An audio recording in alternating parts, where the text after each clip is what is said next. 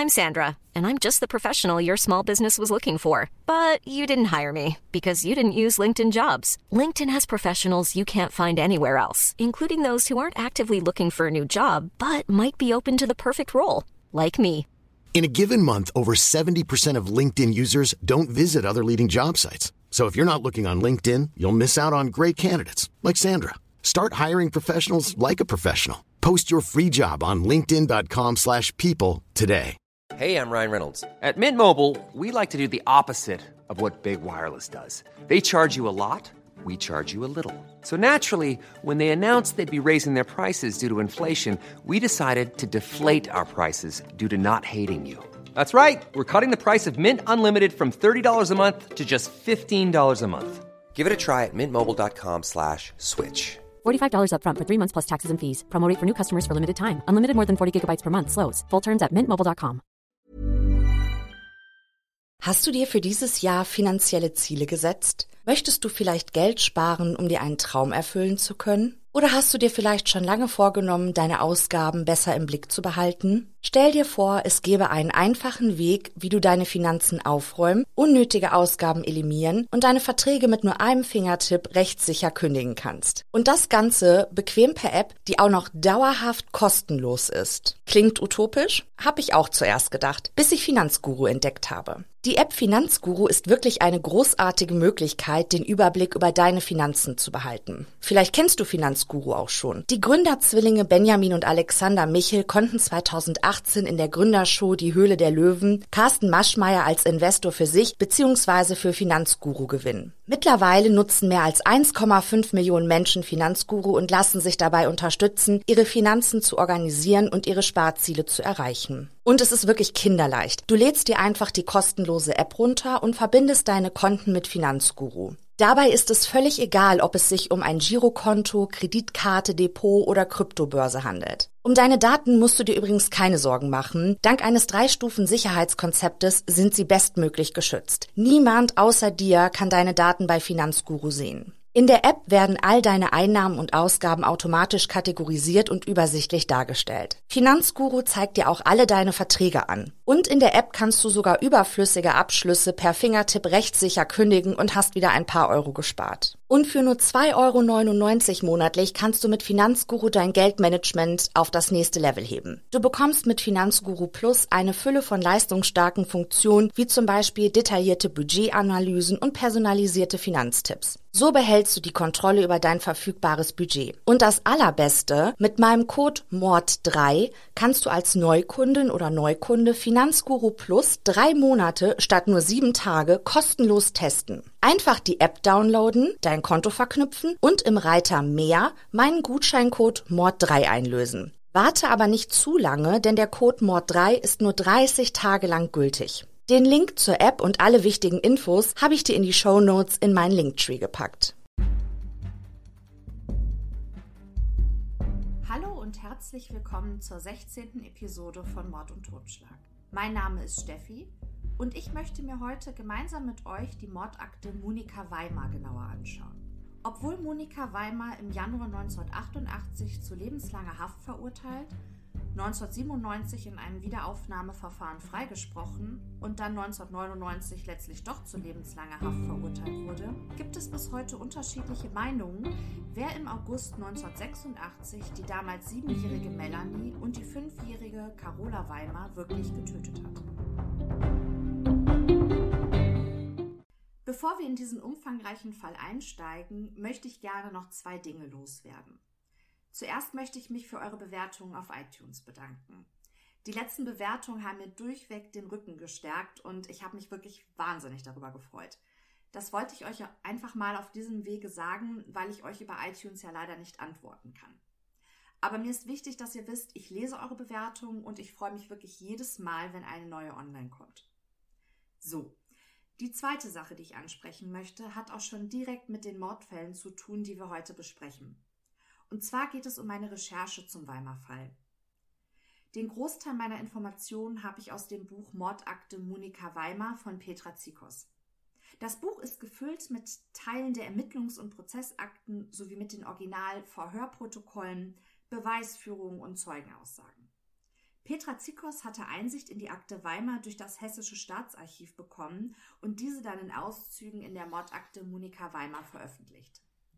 Alle Gutachten, Aussagen, Gerichtsurteile und so weiter habe ich dem Buch Mordakte Monika Weimar entnommen. Dieses Buch ist keine leichte Kost für zwischendurch, da die Texte aus dem Hessischen Staatsarchiv so übernommen wurden, wie sie sind, mit allen Schreibfehlern. Aber wenn ihr wirklich alle Geschehnisse in diesem Fall ganz objektiv betrachten möchtet, dann lege ich euch Mordakte Monika Weimar wirklich ans Herz. Und für die eher auditiven Menschen unter uns, Petra Zikos hat mir verraten, dass im Herbst 2020 ein Hörbuch zum Buch erscheint. Frau Zikos hat übrigens noch weitere Bücher basierend auf Ermittlungsakten veröffentlicht. Wer daran Interesse hat, dem habe ich ihre Website in den Show Notes verlinkt. Jetzt aber genug gequatscht. Wir starten nun mit dem Mordfall an den Weimar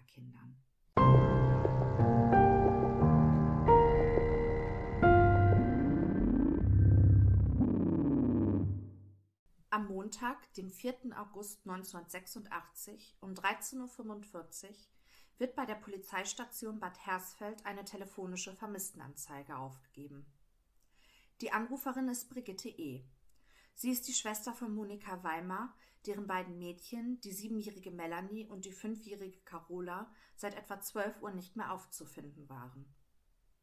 Zuletzt wurden die beiden Mädchen auf einem Spielplatz, der sich direkt vor dem Elternhaus befand, gesehen. Trotz intensiver Suche durch die Eltern Monika und Reinhard Weimar sowie zahlreichen Familienmitgliedern fehlte von den beiden kleinen Mädchen jede Spur. Die Polizeistation in Bad Hersfeld schickte daraufhin umgehend einen Streifenwagen in die Wohnsiedlung zum Haus der Weimars. Bevor wir uns mit dem Fall beschäftigen, möchte ich euch etwas zu dem Ort erzählen, wo sich dieser Kriminalfall im Jahre 1986 zugetragen hat und ich möchte euch ein bisschen etwas zu der Weimar-Familie erzählen. Monika Böttcher wurde im April 1958 geboren und war gelernte Pflegehelferin. Im Jahre 1977 lernte Monika Reinhard Weimar kennen. Reinhard Weimar wurde im Februar 1952 geboren und war gelernter Kfz-Schlosser. Das heißt, im Jahre 1986 war Monika 28 und Reinhard Weimar 34 Jahre alt. Monika arbeitete als Nachtdienstkrankenpflegehelferin in einem Krankenhaus, Reinhard als Kfz-Schlosser in den nahegelegenen Kali- und Salzwerken, dem größten Arbeitgeber in der Region. Im Juni 1978 heiratete das Paar. Im Juli 1979 kam die erste Tochter des Ehepaars, Melanie, zur Welt. Im März 1981 wurde dann die kleine Carola geboren. Beide Mädchen waren Wunschkinder. Gemeinsam lebte die vierköpfige Familie im Ortsteil Röhrigshof der Marktgemeinde Philippsthal im Landkreis Hersfeld-Rotenburg in Osthessen, nicht weit entfernt zur Grenze der DDR. Der Ortsteil Rürikshof hatte gerade mal 570 Einwohner. Zu diesem Ort gehört der Hof Nippe, der aus drei Häusern mit jeweils zwei Geschossen bestand. In einem der Häuser wohnte die Familie Weimar, ihre beiden Schwestern samt Ehemännern sowie die Mutter und Großmutter von Monika Weimar. Der Vater von Monika Weimar war bereits 1984 verstorben. Die meisten Bewohner der Region arbeiteten in den Kali- und Salzwerken. Die Werke hatten für ihre Arbeiter einfache, aber preiswerte Wohnhäuser erbaut. Die Arbeitnehmer konnten mit einem Kredit der Werke die Wohnungen dann kaufen. So kam es, dass die Familienmitglieder alle vier Wohnungen in dem Haus bewohnten. Vor den Häusern befand sich ein kleiner Spielplatz mit einer Schaukel, einem Klettergerüst, einer Rutsche und einem Sandkasten. Hinter den Wohnhäusern gab es kleine Gemüsegärten. Spazierwege waren nicht vorhanden. Eine verkehrsarme Straße führte vorne an den drei Wohnhäusern entlang. Fremde Autos fielen hier sofort auf. Kommen wir nun zurück zum Montag, dem 4. August 1986. Die Polizei war mit mehreren Streifenwagen vor Ort und suchte die Umgebung nach Melanie und Carola in einem Radius von zehn Kilometern ab. Zudem wurden der Zoll, der Bundesgrenzschutz sowie die Feuerwehr Philippsthal verständigt. Auch ein Polizeihubschrauber kam zum Einsatz. Es gab Streifenwagen, Lautsprecherdurchsagen und Fahndungsplakate wurden verteilt. Die Boden- und Kellerräume aller drei Häuser wurden abgesucht und die Nachbarn befragt. Garagen und Gartenhütten wurden durchsucht, genauso wie die Wohnung der Familie Weimar. Die Nachbarin Elisabeth N. sagte gegenüber der Polizei aus, dass sie beide Mädchen am Morgen noch auf dem Spielplatz gesehen habe, als sie aus dem Küchenfenster schaute. Das müsse am Vormittag oder gegen Mittag gewesen sein. Ihr Ehemann bestätigte die Aussage seiner Frau. Auch er habe die beiden Mädchen vor dem Haus gesehen. In der Früh oder eher am Mittag, an die genaue Uhrzeit könne er sich aber nicht mehr erinnern. Auch die Urgroßmutter der Kinder sagte aus, sie habe die Kinder am Vormittag des 4. Augustes gesehen. Später wird sie diese Aussage jedoch widerrufen. Es kommen noch weitere Zeugen zu Wort, die die beiden Mädchen am besagten Tag im Bereich ihres Wohnhauses gesehen haben wollen. Am Tag des Verschwindens werden aber leider keinerlei Hinweise gefunden, die auf den Verbleib von Melanie und Carola hindeuten würden. Einen Tag später, am 5. August 1986, wurde dann eine konkrete Vermisstenanzeige durch die Polizei verfasst. Merkmale zu dem Kind Monika Weimer. Geboren am 22. Juli 1979 in Bad Hersfeld. Normale Figur, auffallend groß mit 1,40 Meter. Gewicht 35 Kilo. Rechter Unterarm, 4 cm lange Narbe. Rechtes Knie, frische runde Narbe. Rechtes Bein an der höheren Wade, weißer Fleck. Kopf groß. Rote Haare, lockig. Zähne gut. Schuhgröße 32. Ohrläppchen durchlocht. Kleidung Melanie laut Beschreibung der Mutter. Unterhose, Farbe unbekannt. Weißes T-Shirt, Emblem Bayern München mit Fußball. Rote Baumwollshorts, auf linker Seite steht Sport. Gelbe Söckchen, weiße Riemensandalen, Längsschnalle rot. Merkmale zu dem Kind Carola Weimar, geboren am 8. März 1981 in Bad Hersfeld. Dürre Gestalt, auffallend klein mit 1,20 Meter, 26 Kilo. Runde Narbe am Endgelenk rechter Zeigefinger, Leistenbruchnarbe rechts, Schuhgröße 28. Kleidung Carola laut Beschreibung der Mutter, Unterhose, Farbe unbekannt, T-Shirt dunkles Rosa. Kurze gelbe Strickjacke mit Gummizug um die Taille dunkelblaue Söckchen, dunkelblaue Riemensandalen. Ebenfalls am Dienstag, den 5. August 1986, macht Monika Weimar eine Aussage gegenüber der Polizei. Diese Version der Geschehnisse wird später als die Tag-Version bezeichnet. Monika berichtete, dass die Kinder am Morgen des 4. Augusts um 9.30 Uhr aufgestanden seien und normal fertig gemacht wurden, gefrühstückt haben und sich dann in der Wohnung aufgehalten haben. Reinhard Weimar habe noch geschlafen. Er hatte Urlaub zu der Zeit und Monika hatte an diesem Montag ebenfalls frei. Gegen 10.30 Uhr seien Melanie und Carola dann auf den Spielplatz gegangen. Gegen 11.20 Uhr habe Monika sich dann mit dem gemeinsamen VW Passat auf den Weg nach Heimbolzhausen und Philippsthal gemacht. Reinhard habe zu diesem Zeitpunkt noch immer geschlafen. Kurz nach ihrer Abfahrt habe Monika noch am Spielplatz angehalten und ihre beiden Töchter gefragt, ob sie mitfahren möchten. Melanie und Carola wollten aber lieber auf dem Spielplatz bleiben. Zuerst sei Monika zur Sparkasse nach Heimbolzhausen gefahren. Diese habe sie gegen 11.35 Uhr erreicht. Sie zog Kontoauszüge und zahlte 158 D-Mark für den Ottoversand ein. Im Anschluss sei sie zur Post in Heimbolzhausen gefahren, die sie gegen 11.45 Uhr erreichte. Hier habe sie für ihre Mutter 1000 Mark eingezahlt. Von dort aus sei sie dann zu dem Supermarkt Kontramarkt in Philippsthal gefahren. Sie habe dort zwei Becher Schmand und zwei Orangeneis für die Mädchen gekauft. Gegen 12.20 Uhr habe sie sich wieder auf den Heimweg gemacht. Auf der Rückfahrt schlug ihr ein Stein in die Windschutzscheibe, der von einem LKW heruntergefallen war, während dieser sie überholte. Eine Beschriftung auf dem LKW oder dessen Kennzeichen habe sie jedoch nicht erkennen können. Gegen 12.40 Uhr kam Monika dann wieder zu Hause an. Auf die Kinder habe sie aber nicht geachtet. Reinhard sei mittlerweile aufgewacht und befand sich im Wohnzimmer.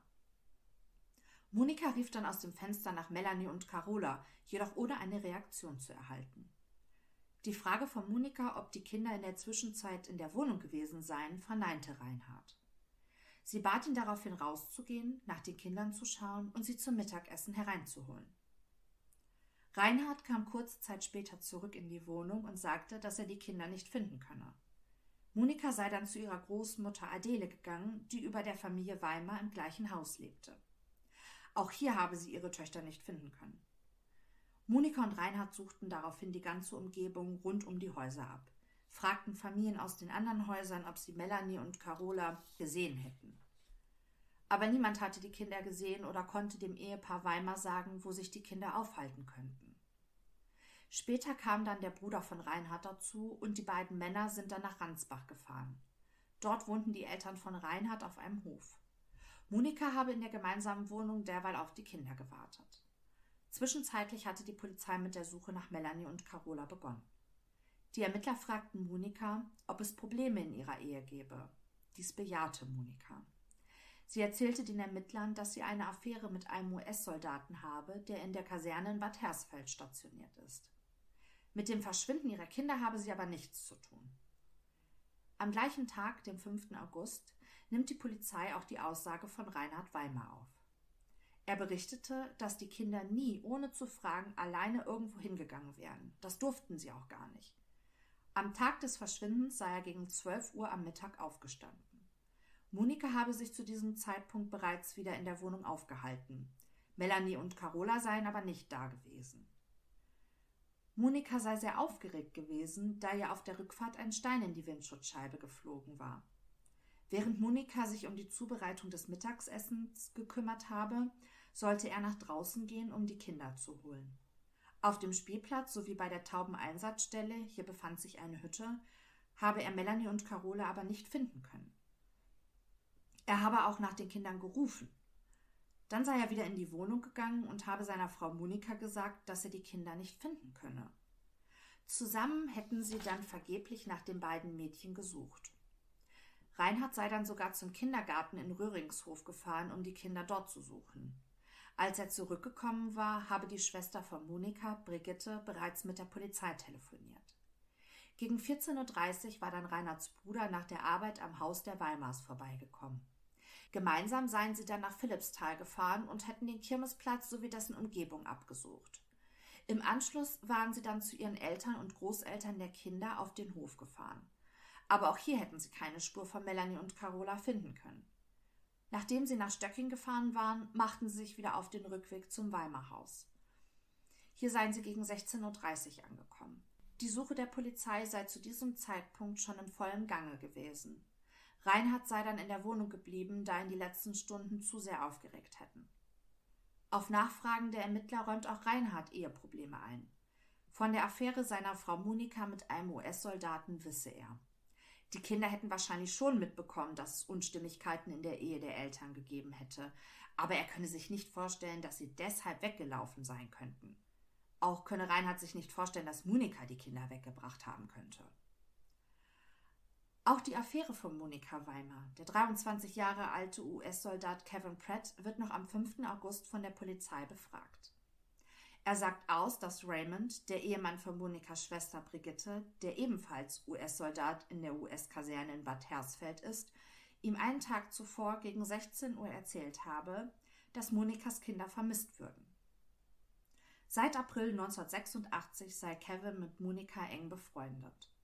In der gemeinsamen Wohnung des Ehepaares Weimar sei er einmal gewesen. Zudem wisse er, dass Reinhard Monika quält und schlägt. Mit eigenen Augen habe er dies aber noch nicht beobachtet. Monika habe ihm das erzählt. Letztmalig habe er am vergangenen Samstag oder Sonntag Verletzungen bei Monika gesehen. Kevin kenne Melanie und Carola. Am Sonntag, den 3. August 1986, war er mit Monika, Melanie und Carola sowie mit Brigitte nachmittags zum Baden im Seepark gewesen. Am 6. August, einem Mittwoch, wird Monika Weimar erneut durch die Ermittler befragt. Am Sonntag, einen Tag vor dem Verschwinden von Melanie und Carola, sei sie um 13.30 Uhr gemeinsam mit den beiden Mädchen im Krankenhaus gewesen, um ihre Mutter zu besuchen. Diese hatte einen Unfall und ich glaube, sie hat sich einen Arm gebrochen. Ich weiß es leider gerade nicht mehr so ganz genau. Im Anschluss habe sie Kevin Pratt an der Kaserne abgeholt und zu viert seien sie dann zum Baden zum Seepark gefahren. Brigitte ist mit ihrem eigenen Auto dorthin gekommen. Gegen 18.15 Uhr hätten sie sich auf den Heimweg gemacht, nachdem sie Kevin bei der Kaserne abgesetzt hatten. Reinhard sei zu Hause gewesen. Monika habe dann die Kinder ins Bett gebracht und sei dann gegen 20.15 Uhr wieder an der US-Kaserne in Bad Hersfeld gewesen, um Kevin abzuholen. Dann seien die beiden in den US-Musikclub MP gefahren. Schwester Brigitte sei mit ihrer Affäre ebenfalls dort gewesen. Als dann um 1 Uhr in der Nacht der Club geschlossen wurde, wären Monika und Kevin in ihrem VW Passat zu einer Lichtung in den Wald gefahren. Hier seien sie bis 2.30 Uhr geblieben, dann habe Monika Kevin zurück in die Kaserne gebracht. Sie selbst kam gegen 3 Uhr morgens nach Hause. Monika habe die Kinder nicht weggebracht, um ein Druckmittel wegen einer möglichen Scheidung gegen ihren Mann zu haben. Dass Reinhard etwas mit dem Verschwinden der Kinder zu tun habe, könne sie sich aber auch nicht vorstellen.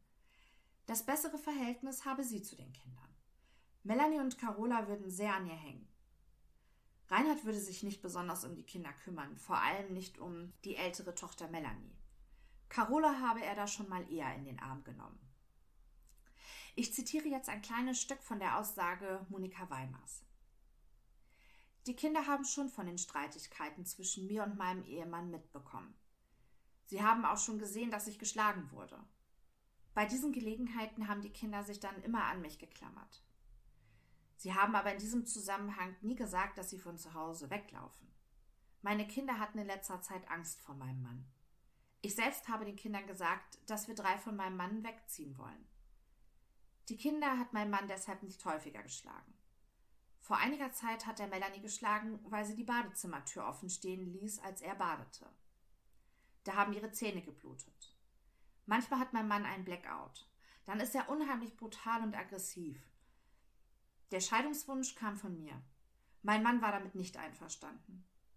Eingereicht habe ich die Scheidung noch nicht. Ich wollte erst die Einschulung von Melanie abwarten. Von einer Scheidung habe ich schon öfter gesprochen. Konkret letzte Woche. Da ist mein Mann einfach weggegangen. Zuvor hat er meine Hand gequetscht. Daraufhin habe ich gesagt, dass ich mich scheiden lassen will. Bisher haben sich die Kinder noch niemals vom Haus entfernt. Weitere Angaben kann ich momentan nicht machen. Ebenfalls am 6. August 1986 sprachen die Ermittler erneut mit Kevin Pratt. Er erzählte, dass er geschieden sei und auf die Scheidungspapiere warte. Er habe drei gemeinsame Kinder mit seiner Ex-Frau, die aber mittlerweile wieder in den USA leben würden. Kevin habe vor, Monika zu heiraten, wenn sie sich von Reinhard habe scheiden lassen. Melanie und Carola wolle er mit in die Ehe aufnehmen. Monika wolle nicht mit in die USA. Es berühre Kevin sehr, dass die Kinder verschwunden seien. Er glaube Monika, dass sie mit dem Verschwinden der Kinder nichts zu tun habe und die Wahrheit sage. Auch Reinhard Weimar kam am 6. August 1986 nochmals bei der Polizei zu Wort. Er sagte aus, dass er nicht wisse, wann seine Frau am Montag in der Früh weggefahren sei. Einer seiner beiden Töchter habe er gesehen, als er noch im Bett lag. Welche der beiden Mädchen er gesehen habe, wisse er jedoch nicht mehr. Gegen 12.10 Uhr sei Monika dann wieder nach Hause gekommen. Er habe auf der Couch gelegen. Zuvor habe er aus dem Fenster gesehen und festgestellt, dass das gemeinsame Auto nicht da war. Reinhard habe ein gutes Verhältnis zu den Kindern, diese würden sich aber mehr zu der Mutter hingezogen fühlen. Auf die Frage des Polizisten, ob er Carola schon mal geschlagen habe, antwortete Reinhard, dass er Melanie mal geschlagen habe und bestätigte die Geschichte, die Monika der Polizei bereits erzählt hatte. Weitere Vorfälle dieser Art habe es aber nicht gegeben. Monika habe schon mal den Kochlöffel geholt, wenn die Kinder nicht gehorcht hatten. Dennoch sei das Verhältnis zwischen Monika und den Kindern gut gewesen. Allzu oft oder viel seien die Mädchen auch nicht geschlagen worden. Im Juli des letzten Jahres war Rainer zweimal im Krankenhaus gewesen, weil er umgekippt war. Beim dritten Mal, als er umkippte und ins Krankenhaus gebracht wurde, stellten die Ärzte Tablettenrückstände in seinem Blut fest. Er könne sich nicht erklären, wie das passiert sein könnte.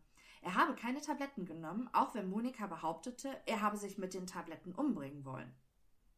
Seit sie das gesagt habe, sei das Verhältnis zwischen ihnen noch schlechter geworden und es gab häufiger Streit. Zudem habe Monika ja seit einem halben Jahr diese Affäre. Sogar Melanie und Carola würden diesen Mann einen Amerikaner kennen. Seit Monika mit diesem Mann zusammen sei, spreche sie von Scheidung. Reinhard wolle aber keine Scheidung. Er möchte mit seiner Frau und den Kindern zusammenbleiben. Wegen ihrer Affäre kam es auch immer wieder zum Streit und Reinhard sei dann Monika gegenüber auch handgreiflich geworden. Er sei sauer gewesen, dass sie ihm nicht immer alles sage. Auch die Kinder seien bei solch tätlichen Auseinandersetzungen schon zugegen gewesen. Auch Reinhard habe mit dem Verschwinden der beiden Mädchen aber absolut nichts zu tun. Er könne sich auch nicht vorstellen, wo die beiden Kinder sein könnten. Am Donnerstag, dem 7. August 1986, drei Tage nach dem Verschwinden von Melanie und Carola, legte der Busfahrer Werner K. um etwa 16.20 Uhr an dem Parkplatz Herfer eine Kaffeepause ein. Dabei fällt ihm eine Gardine am Busfenster auf, die schief hängt. Er beugt sich über die Sitze, um die Gardine gerade zu rücken, als ein Windstoß in vier Meter Entfernung vom Parkplatzrand ein grünes Gebüsch zum Wanken bringt und den Blick auf etwas Weißes freigibt. Werner K. ist sich sicher, dass es sich dabei um zwei Beine handelt. Er begab sich aber nicht selbst zu der Stelle, an der er seine Sichtung gemacht hatte, sondern informierte einen Busfahrerkollegen per Funk über seine eventuelle Entdeckung. Nun erinnern sich beide Männer, dass ganz in der Nähe zwei Mädchen verschwunden waren. Sofort alarmieren sie die Polizei. Über die Auffindesituation der sieben Jahre alten Melanie Weimar wird Folgendes in die Akte notiert. Das Kind lag in der Seitenlage in den Brennnesseln. Ihr Gesicht ist nicht zu erkennen, da es vollkommen mit ihren roten Haaren bedeckt ist. Die Leiche sieht nicht abgelegt aus. Es wurde der Tod festgestellt. Ein Meter zwanzig von der Bordsteinkante entfernt wurde eine blaue Haarspange gefunden. Kleidung des Kindes, helle Sandalen, hinterer Halterriemen rausgerissen, gelbe Söckchen, rotes Höschen, weißes Shirt mit Aufzeichnung FC Bayern. Im rechten Ohr ein Ohrhänger sichtbar. Im Haar eine blaue Metallspange. Kleidung geordnet, keine Beschädigungen erkennbar. Kleidung erscheint sauber und entspricht der Kleidung, die Monika Weimar bei der Vermisstenmeldung angegeben hat. Auch auf der Innenseite des Schlüpfers keine Schmutzspuren. Leichenflecken sind an den abhängigen Körperpartien regel- und lagegerecht vorhanden und nicht mehr wegdrückbar. Die Leichenstarre ist in Auflösung bzw. aufgelöst. Hände zeigen Waschhautbildung. Schultern frei beweglich. In den Fußgelenken noch leicht vorhandene Leichenstarre. Handgelenke steif, Ellenbogen beweglich, ebenfalls Knie und Hüfte. Bereits Eiablagen, besonders in den Körperhöhlen des Kopfbereiches. Leiche mit Fliegen und Maden befallen. Ameisenfraß. Es scheint, als ob der Körper einfach hingeworfen wurde, Rechtes Ellenbogengelenk pfenniggroße Hämatome. Am Kinn rechte Seite Hautaustrocknung. Verläuft oval zur Halsfurche. Hämatom rechtes Gesäß, pfenniggroß. Gleiches am Oberschenkel rechts vom Knie. Es ist noch deutlich zu erkennen, dass die Brennnesseln unter dem Kopf und Oberkörper von oben nach unten, also zum Parkplatz hin, umgeknickt sind. Schleifspuren sind nicht zu erkennen. Auch keine anderen Spuren. Um die Leiche herum steht eine Eberesche mit roten Beeren, in Klammern Fallbaumbusch, Brennnesselgestrüpp, Zwetschgenbäume und ein Ahornbaum. Die hinter dem Parkplatz ansteigende Böschung ist etwa 4,50 Meter in ihrer Länge ansteigend. Wetter sonnig, sehr trocken, sehr warm. Es wurde veranlasst, dass nichts an der Auffindung verändert werden darf. Außerdem wurden wieder alle Suchtrupps aktiviert, um nochmals nach dem anderen Kind zu suchen. Zwischen 18 Uhr und 18.30 Uhr überbrachte Kriminalhauptkommissar B. dem Ehepaar Weimar die Nachricht, dass Melanie tot aufgefunden wurde. Monika Weimar schrie auf, weinte lautstark, klammerte sich an den Hauptkommissar und wollte wissen, wo Melanie gefunden wurde. Und wo Carola sei. Sie wolle die beiden Mädchen unbedingt sehen. Um 18.05 Uhr desselben Tages, also keine zwei Stunden nachdem Melanie gefunden wurde, entdeckte ein Polizeisuchtrupp die Leiche der fünfjährigen Carola im sogenannten Bengendorfer Grund. Auch hier handelte es sich um einen Parkplatz. Der Auffindeort von Carola lag nicht weit entfernt von Melanies Auffindeort. Der Bericht über die Auffindung der Leiche von Carola Weimar liest sich in den Akten wie folgt. Der Parkplatz ist ein stillgelegtes Straßengrundstück. Von der befahrenen Landstraße kann das alte Grundstück schlecht bzw. gar nicht eingesehen werden. Auch bei Carola wurde sofort der Tod festgestellt. Carola ist schon mindestens zwei Tage tot. Um die Leiche herum wachsen Himbeersträucher. Die Leiche liegt 1,50 Meter von der Fahrbahn entfernt. Auf dem linken Teil des Straßenstücks ist eine Eindrucksspur von einem Fahrzeug zu erkennen. Etwa fünf Meter entfernt ist Gras hinter den Büschen niedergedrückt. Zweimal zwei Meter. Dahinter beginnt ein Wald. Erdbereich trocken, keine verwertbaren Spuren, Kopf weit nach links geneigt, beide Arme nach oben angewinkelt, Beine lang ausgestreckt, Kleidung Carola, gelbes Strickhöschen, pinkfarbenes Shirt, blaue Söckchen, blaue Sandalen, gelbe Schlüpferchen. Kleidung wie von Monika Weimar beschrieben, allerdings gab sie an, Carola würde gelbe Söckchen und braune Sandalen tragen. Rechtes Ohr Ohrring, im Haar weiße Spangen am Hinterkopf, blaue Spange rechte Kopfseite oberhalb des Ohres, Haare ordentlich gekämmt, starker Fliegenbefall, rechtes Knie Hämatom, oberhalb des Knies kleine Wunde, Ameisenfraß, Kleidung geordnet, nicht beschmutzt. Im Schrittbereich des Schlüpfers sind geringe Mengen von Schmutzanhaftungen, offensichtlich aus dem Körperbereich, zu erkennen. Leichenflecken an abgängigen Körperteilen nicht mehr wegdrückbar. Leichenstarre größtenteils gelöst und nur noch in den Fußgelenken leicht vorhanden. In Körperhöhlen und Kopfbereich größere Mengen Maden. Spuren gesichert, Fotos gemacht, Rechtsmedizin benachrichtigt. Dann abmähen Unkraut, Gebüsch, um eventuell noch Spuren zu finden. Später Feststellung, dass im Haar von Carola zwei weiße Plastikhaarspangen und rechts und links je eine blaue Haarspange vorhanden sind. Die Presse wurde noch nicht informiert, da die Eltern beim zweiten Auffinden nicht zu erreichen waren.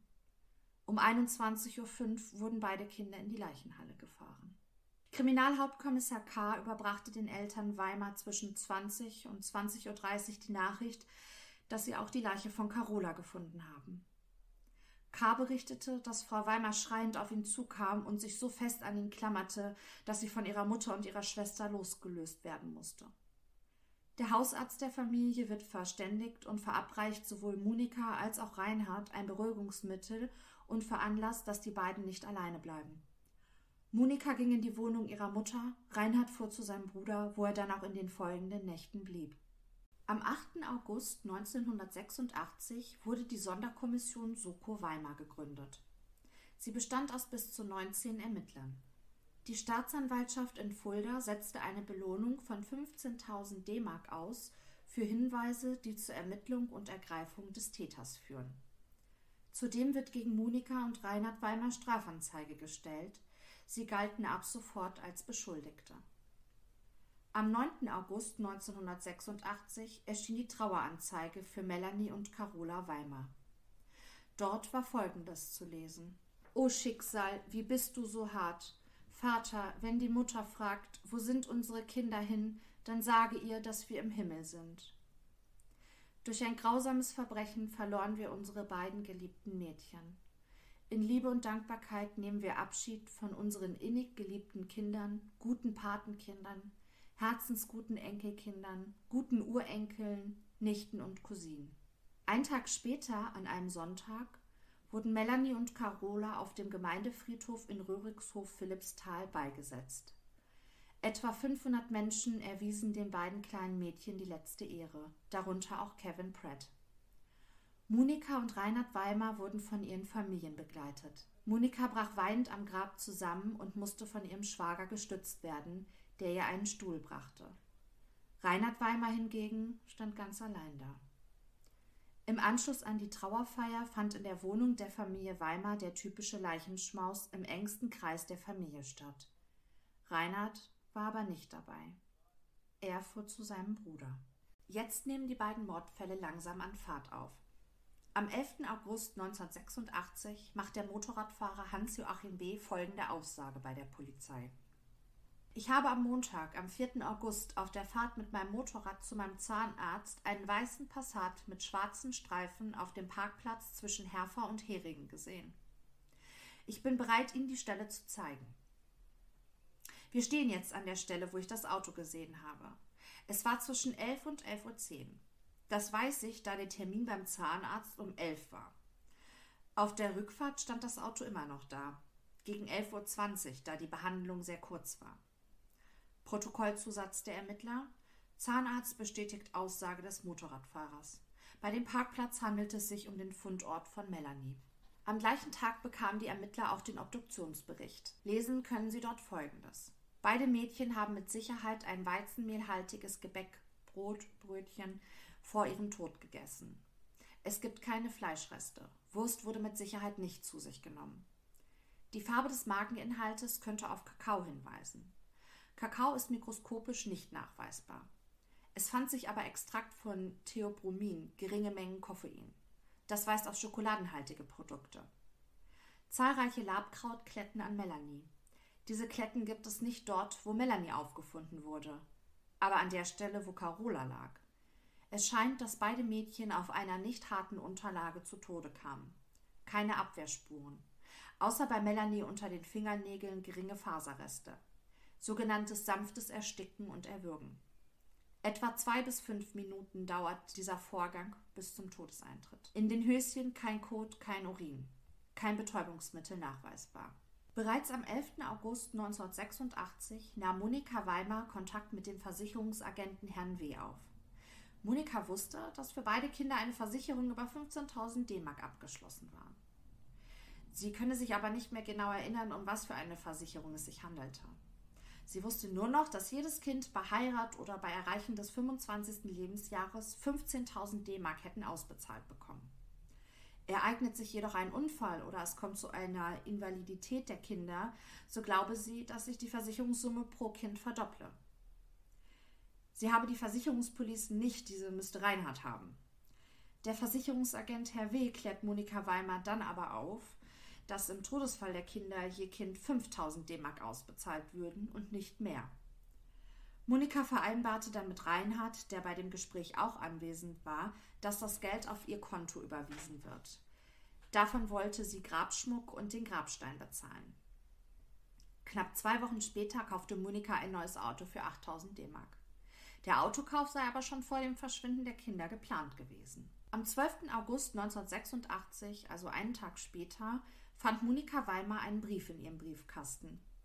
Auf dem Umschlag stand mit Hand geschrieben Trauerhaus Weimar. Eine Briefmarke klebte dort nicht. Monika öffnete den Umschlag und zog ein kariertes Blatt heraus. Über die ganze DIN A5-Seite stand mit großer, krakeliger Schrift Das ist die Strafe. Es tut mir leid um die Kinder, aber es musste sein. Drei Tage später übergibt Monika Weimar den Ermittlern einen weiteren anonymen Brief. Auch dieser Brief wurde handschriftlich verfasst. Darauf zu lesen war Erst die Kinder zur Qual, jetzt bist du bald dran. Von wem der Auftrag kommt, kannst du dir denken. Später werden die Ermittler herausfinden, dass niemand Geringeres als Monika Weimar selbst diese anonymen Briefe verfasst hat. Im weiteren Verlauf der Vernehmung wird Monika das auch eingestehen. Sie wollte mit den anonymen Briefen erreichen, dass sie nochmals vernommen wird und den Verdacht auf den ihrer Meinung nach wahren Täter Reinhard Weimar lenken kann. Ich möchte mit euch nochmal die Sache mit der kaputten Windschutzscheibe genauer anschauen. Monika sagte ja aus, dass die Windschutzscheibe auf dem Rückweg von ihren Erledigungen am Tag, als die beiden Mädchen verschwunden sind, wegen eines Steinschlages durch einen LKW kaputt gegangen sei. Am 19. August 1986 lag den Ermittlern dann das Gutachten bezüglich der Windschutzscheibe vor. Der Schaden kann nur vom Fahrzeuginneren entstanden sein. Ein Stein oder Steinschlag von außen zeigt ein völlig abweichendes Spurenbild. Damit ist die Geschichte von Monika Weimar widerlegt. So wie sie es geschildert hatte, konnte der Schaden an der Windschutzscheibe nicht entstanden sein.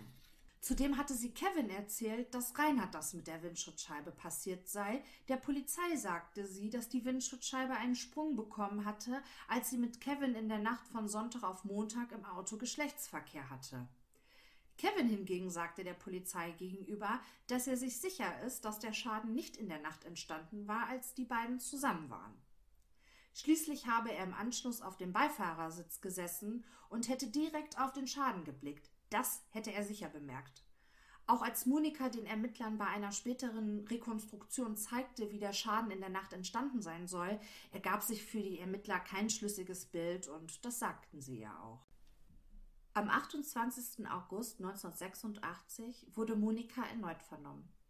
Ihr wird vorgehalten, dass sie den Filialleiter der Sparkasse, Herrn A., den sie persönlich kannte, am Montag, dem 4. August, nicht in der Sparkasse gesehen und gesprochen haben kann, da dieser an besagten Tag nicht da war. Am Ende des Verhörs wird Monika Weimar vorläufig festgenommen. Die Vernehmung wurde am folgenden Tag fortgesetzt. Die Ermittler weisen Monika Weimar darauf hin, dass es einige Unstimmigkeiten in ihren Schilderungen gibt und sie doch jetzt bitte endlich die Wahrheit sagen soll. Wer hat Melanie und Carola ermordet? Monika Weimar knickt ein und erzählt den Ermittlern folgende Geschichte, die später als die Nachtversion bekannt wurde. In der Nacht von Sonntag auf Montag, 4. August 86 gegen 3.30 Uhr, schloss ich die Wohnungstür auf. Das Esszimmer war beleuchtet, die übrige Wohnung dunkel. Ich ging in das Esszimmer, von dort aus gelangt man unmittelbar ins Kinderzimmer. Die Kinderzimmertür stand offen. Mein Ehemann, der Reinhard, saß auf dem Bettenrand des Bettes von Carola. Er war vollständig bekleidet. Dunkelblaue Hose, weißblau gestreiftes T-Shirt. Er saß mit gebeugter Haltung nach vorne gebeugt. Er hat geheult und war total durcheinander. Ich habe ihn angesprochen, er reagierte auf gar nichts. Eine leere Bierflasche stand neben ihm auf dem Fußboden. Beide Kinder waren in ihren Betten in der Decke halb zugedeckt. Es sah aus, als würden sie schlafen. Mir ist dann sofort aufgefallen, dass sie ihre normale Bekleidung, also Höschen, T-Shirt anhatten und nicht ihre Schlafanzüge. Ich bin dann sofort zu Melanie ans Bett, habe sie am Arm gefasst und gerüttelt. Sie gab jedoch keinerlei Lebenszeichen von sich. Dann bin ich zu Carola, da war dasselbe. Das heißt, ich habe sie auch am Arm erfasst und gerüttelt. Auch sie regte sich nicht. Ich konnte in dem Moment gar nichts denken, aber, aber gemerkt, dass beide offensichtlich tot waren.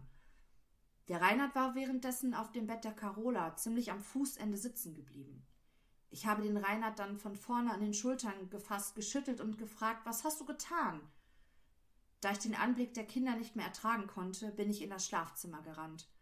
Dort habe ich mich auf das Bett gesetzt und war völlig verzweifelt. Ich wusste nicht, was ich tun sollte. Ich blieb dort auch eine ganze Zeit sitzen. Den Zeitraum kann ich in keiner Weise angeben. Ich hörte ein Autogeräusch. Der Reinhard kam dann später in das Schlafzimmer. Ich bin sofort auf ihn zu und habe ihn gefragt, warum hast du das getan? Er antwortete darauf, jetzt kriegt keiner von uns die Kinder. Ich habe Reinhard dann gefragt, wo er die Kinder hingebracht hat, wo er mit dem Auto war. Vom Klang des Motors her war ich mir sicher, dass es unser Auto war. Dass Reinhard wegfuhr und nach einer Zeit wiederkam. Das Schlafzimmerfenster war gekippt, so dass ich es gut hören konnte. Wie lange der Reinhard mit dem Fahrzeug weg war, kann ich nicht angeben. Ich habe nicht gehört, dass er die Kinder rausgetragen hat. Ich kann lediglich sagen, dass es noch dunkel war, als er wegfuhr und als er wieder zurückkam. Nach dem Weg, den er mir dann beschrieb, musste ich ein paar Mal fragen. Weil ich das Auto gehört habe, bin ich davon ausgegangen, dass er die Kinder weggebracht hat. Reinhard hatte dann gesagt, auf dem Parkplatz befinden sich die Kinder, dort, wo es nach Herfa geht, da, rechts. Die Stelle, wo die Kinder direkt liegen, hat er nicht näher beschrieben. Ich habe nicht nach dem Grund, warum er die Kinder weggebracht hat, gefragt. Wir haben uns dann beide ausgezogen und ins Bett gelegt, nachdem wir unsere Schlafanzüge angezogen haben. Er schlief dann fest ein und schnarchte, während ich nicht schlafen konnte. Ich war dann auch ein bisschen eingeschlafen und bin dann gegen zehn Uhr aufgestanden. Reinhard schlief dann noch im Bett. Bevor ich euch gleich erzähle, was in dem Verhör von Monika Weimar noch so besprochen wurde, möchte ich kurz die Aussage von Monikas Schwester Brigitte einschieben.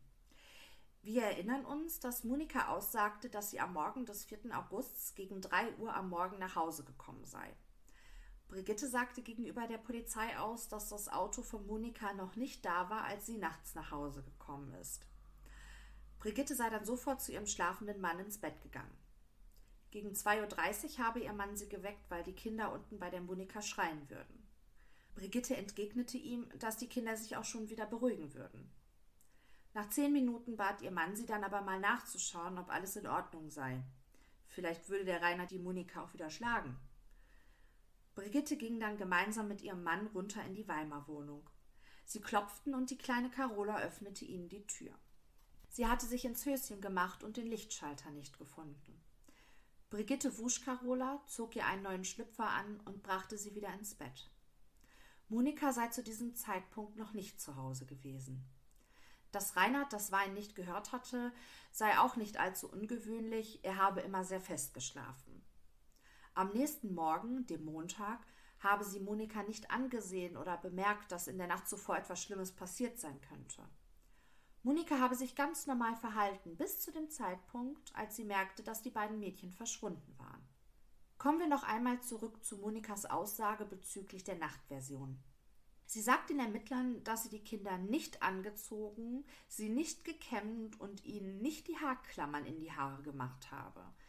Die Haarklammern hätten wie jeden Abend auf dem Esszimmertisch gelegen. Das würde bedeuten, dass Reinhard in der Nacht, bevor oder nachdem er die Kinder getötet hatte, sie umgezogen und frisiert haben muss. Und das in einer ziemlich kurzen Zeitspanne, nämlich zwischen 2.30 Uhr und 3 Uhr, abzüglich der Zeit, die Brigitte brauchte, um Carola zu waschen, umzuziehen und wieder ins Bett zu bringen. Für mich ganz persönlich ist die Nachtversion nicht wirklich schlüssig. Vor allem, warum hätte Reinhard die Kinder umziehen und frisieren sollen? Oder hatte er vielleicht zu diesem Zeitpunkt so berechnend geplant, dass die Ermittler davon ausgehen, dass die Kinder in der Nacht noch gelebt haben und erst am Morgen verschwunden und getötet wurden?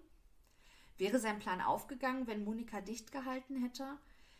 Auf der anderen Seite, der Obduktionsbericht beider Kinder legt nahe, dass sie gefrühstückt haben, also in der Nacht noch gelebt haben müssen. Und ein anderer Punkt, der mich an der Nachtversion ein bisschen stört, ist die Tatsache, dass Monika Weimar selbst ausgesagt hatte, sie habe nur die Arme der Mädchen ergriffen bzw. an ihnen gerüttelt und gewusst, dass sie tot seien. Warum hat sie nicht probiert, die Kinder wiederzubeleben? Sie hatte eine Erste-Hilfe-Ausbildung.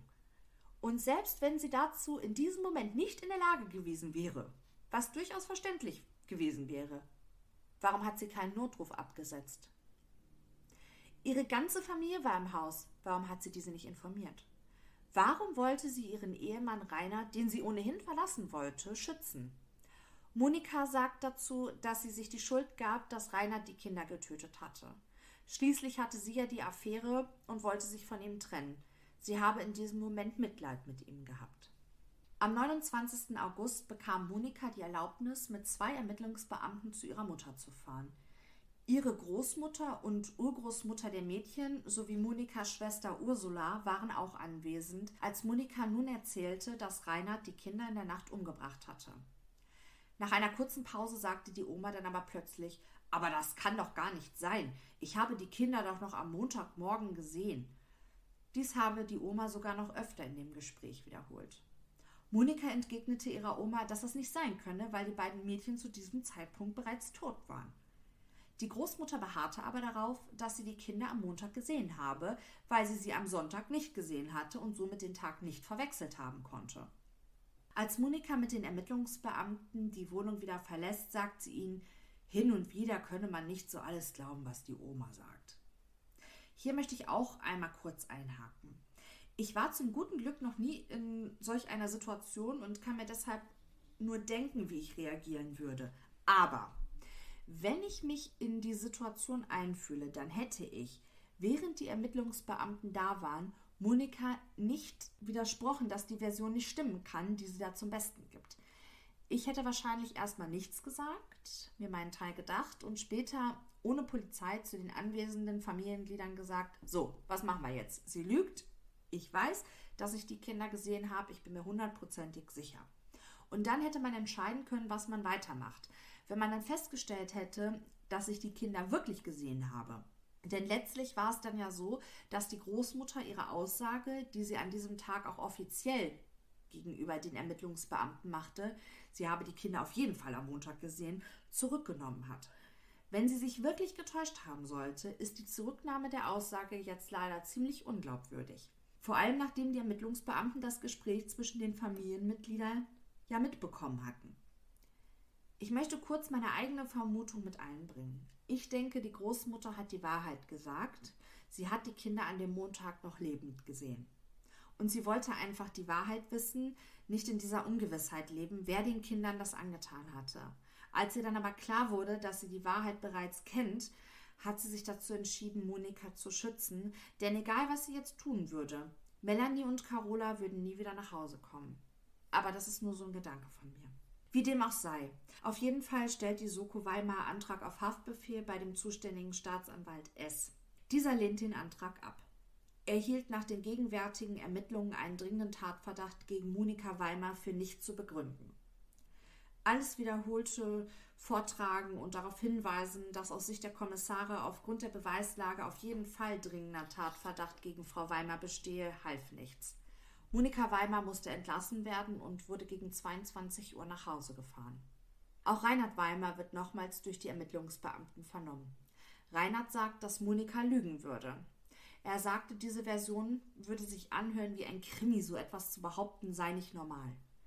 Auf die Vorhaltung der Ermittler, dass Monika ihn nicht angezeigt habe, weil sie mit ihm Mitleid hatte, entgegnet Reinhard, wenn ich die Kinder wirklich umgebracht hätte, hätte meine Frau keine Sekunde gezögert, mich anzuzeigen.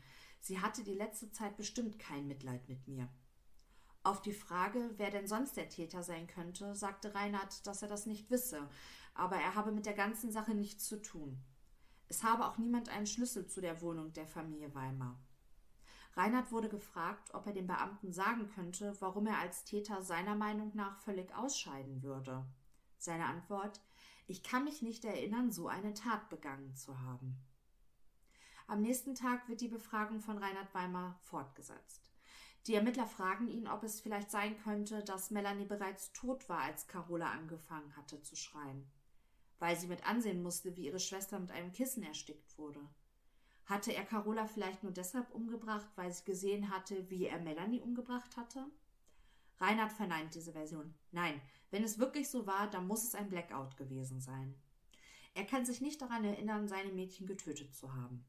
Auch habe er Monika nicht gedroht, sie auch umzubringen, wenn sie der Polizei etwas sagen würde. Das seien alles Lügen. Dennoch wird er vorläufig festgenommen. In seiner Zelle sagt er dem Beamten, dass er für eine Tat verantwortlich gemacht würde, die er nicht begangen habe. Aber die Polizei könne wohl nicht anders handeln, weil seine Frau ihn ja belasten würde. Am nächsten Tag um fünf Uhr morgens klingelte Reinhard in seiner Zelle, weil er mal zur Toilette musste. Als er zurückkam, war er sehr aufgebracht, jetzt brach alles aus ihm heraus. Er sei unschuldig. Ich habe nichts zu verschweigen. Ich war wie vor den Kopf geschlagen, als ich hören musste, dass meine Frau noch vor der Vermisstenanzeige bei dem Fundort von Melanie war. Ich kann nicht verstehen, dass Monika auch noch behauptet, ich hätte ihr gesagt, wo die Leichen liegen. Ich habe überhaupt nicht in der Nacht mit Monika gesprochen. Schon gar nicht habe ich das Auto bewegt. Ich habe geschlafen. Ich bitte jetzt um einen Rechtsanwalt. Am selben Tage, am 30. August 1986, wird mit Monika und Reinhard Weimar die Nachtversion in ihrer gemeinsamen Wohnung rekonstruiert und fotografisch festgehalten. Am 31. August 1986 stellt Staatsanwalt S. Haftantrag gegen Reinhard Weimar. Begründung Reinhard Weimar wollte sich an seiner Ehefrau rächen, da sie eine ehebrecherische Beziehung zu US-Soldat Kevin Pratt hat. Frau Weimar wollte Reinhard Weimar unter Mitnahme der Kinder verlassen. Der Zustand der Leichen zwingt zu dem Schluss, dass die Kinder schlafend und auf einem weichen Untergrund liegend, also etwa im Bett, getötet wurden. Monika Weimar scheidet als Täterin aus, da kein Motiv. Sie hatte eine innige, mütterliche Beziehung zu den Kindern. Das Verhältnis zu Pratt hat dabei nicht gestört. Auch nicht für die Zukunftsabsicht mit Kevin Pratt. Der Beschuldigte Reinhard Weimar zeigte dagegen wenig Zuneigung zu den Kindern, insbesondere zu Melanie. Ehefrau Monika war täglich abends abwesend, war mit Kevin zusammen. Zeitweise waren die Kinder dabei. Der Transport der Leichen benötigt Kraft. Die hat Reinhard Weimar, aber nicht Monika Weimar. Melanie wurde etwa 1,50 Meter weit geworfen. Die Angaben von Monika Weimar für ihre Rückkehr in der Nacht sind in sich widerspruchsfrei und nachvollziehbar. Sie entsprechen dem objektiven Tatbefund. Widersprüchlich dagegen ist die Aussage von Reinhard Weimar. Carola Schreien, 15 Minuten, hat er angeblich nicht gehört, obwohl sie im Flur stand. Er will erst gegen 2.30 Uhr eingeschlafen sein, da er wegen Monikas Abwesenheit nicht schlafen konnte. In Anbetracht, dass nur die Kindseltern als Täter in Frage kommen, muss sich somit der dringende Tatverdacht gegen Reinhard Weimar richten. Der Ermittlungsrichter lehnt den Haftbefehl gegen Reinhard Weimar jedoch ab. Er sehe keinen dringenden Tatverdacht, auch wenn die Wahrscheinlichkeit groß sei, dass Herr Weimar Täter oder Teilnehmer der Straftat sei. Am 1. September 1986 stellt Staatsanwalt S. einen Antrag gegen die Ablehnung des Haftbefehls gegen Reinhard Weimar. Am selben Tag antwortet der Haftrichter auf die Beschwerde des Staatsanwalt S. folgendes.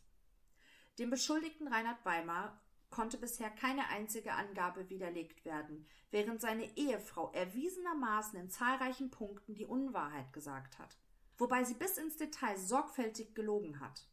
Der Beschuldigte hat bis zuletzt nichts unternommen, seine Ehefrau in Verdacht zu bringen. Die Ehefrau handelt entschlossen und energisch, während der Beschuldigte, wie sich bei der Anhörung zeigte und wie sein sonstiges Verhalten ausweist, schwerfällig ist, langsam in, im Denken und Sprechen.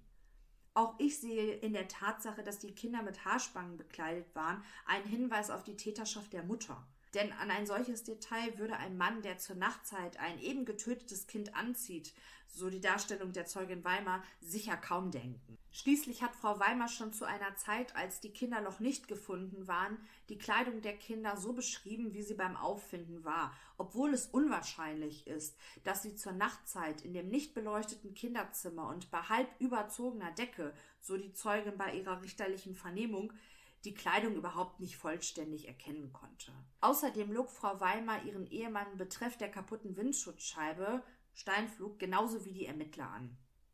In der Soko Weimar teilte man übrigens die Meinung des Haftrichters, dass Reinhard Weimar keineswegs als dringend verdächtig des Doppelmordes sei. Offensichtlich hatte sich Staatsanwalt S. über das Votum des Leiters der Sonderkommission als auch über die Meinung des Kripo-Chefs hinweggesetzt, als er den Erlass eines Haftbefehls beantragte, der schlussendlich ja abgelehnt wurde.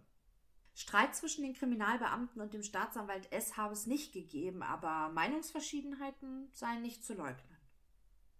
Die Kripo-Beamten waren verdrossen. In der bundesdeutschen Tagespresse wurden kritische Kommentare ob des Hin und Hers bei diesem Doppelmord laut.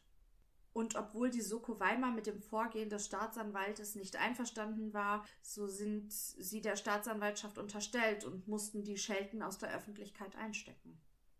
Als der Oberstaatsanwalt dann auch noch äußerte, für ihn sei der Fall kriminalistisch gelaufen, konnten die Kripo-Beamten nur noch fassungslos mit dem Kopf schütteln.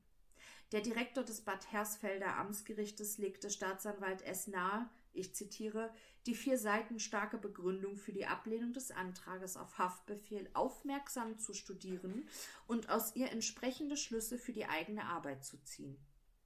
Staatsanwalt S. reichte am 4. September 1986 erneut Beschwerde ein, die am 11. September erneut als unbegründet verworfen wurde. Staatsanwalt S. erlitt noch 1986 einen Herzinfarkt und verließ den Mordfall Weimar. Am 8. September überreichte der Rechtsanwalt von Monika Weimar den Ermittlern weitere anonyme Briefe.